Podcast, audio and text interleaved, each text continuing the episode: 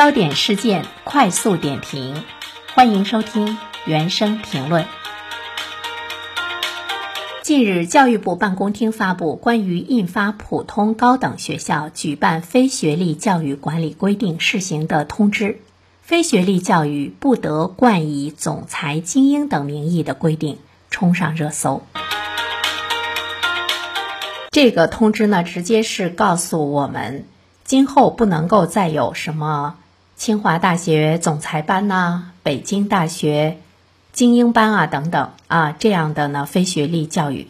但是呢，这个规定出来有几天了哈，我们看一下这个网上呢依然还是有这种招生，所以呢它的规范呢还是需要呢有一个过程。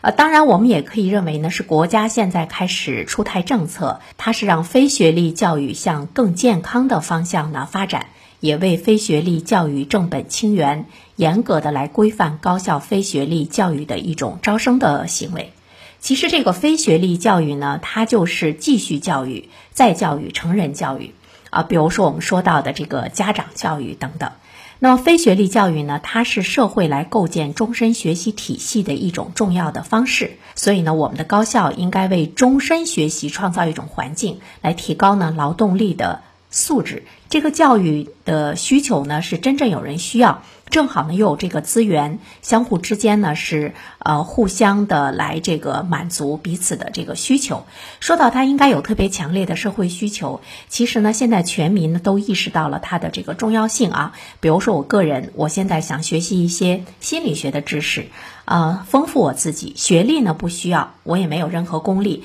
但是我想去听高校的专业的老师讲课。呃，但是目前我们会看到呢，这方面的这个社会上的办学太鱼目混珠。想学一些这方面的知识，我们是期待着可以进高校去学习。但是现在我们注意到很多大学好像对这方面他不是很重视，他的精力都放在去办什么总裁班啊、精英班呢？为什么呀？学费比较高，几万元、十几万元的学费。但是像我这样的普通老百姓，如果呢我去上一个心理学方面的知识，他有的话呢，他需要这么高的学费，我可能还交不起。所以说，我们就现在就看到了社会的需求和这个供应之间，其实呢它有着一种差别，它不是满足大多数老百姓的这样一个需要。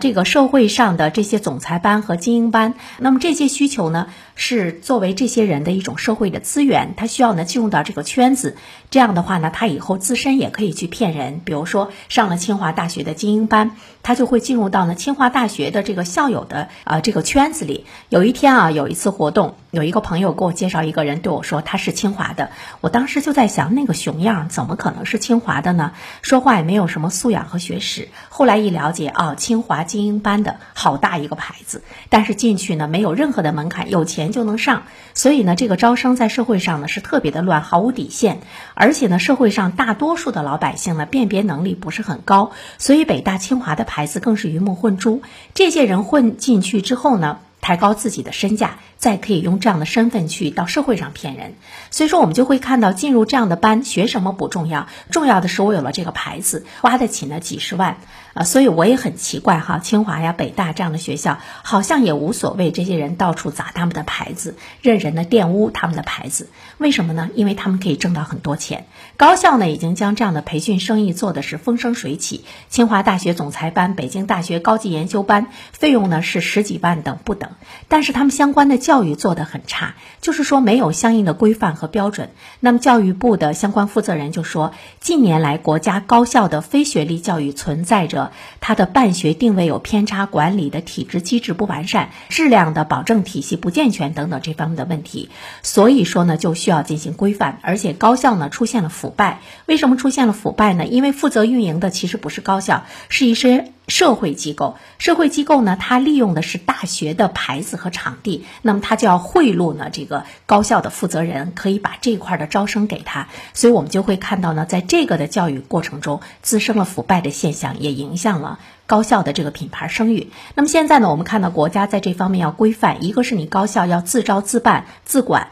再一方面呢，你。呃，严禁呢去委托校外的这个机构，确实有合作的话呢，要体现主体的地位。而且我们也注意到了，国家有关部门在这方面特别说到的呢，是要让教育回归本质，整治非学历教育的乱象，是要让教育回归本质。教育的本质其实它是区别于其他社会活动的啊，它是培养人的活动，它要促进人的发展，它要培养社会所需要的人才。如果我们的这个总裁精英教育培养的人都是今后用这个牌子再到社会上再去骗人，那是不是我们在培养骗子？这不应该是我们的高校应该承担的一种教育的状况，而是社会上非法机构在暗地里操作做的一一些事情。社会实践学说，教育是培养人的社会实践活动，是促进个体社会化的活动。所以呢，我们希望呢，这方面的这个教育能够更加的规范。好了，东方。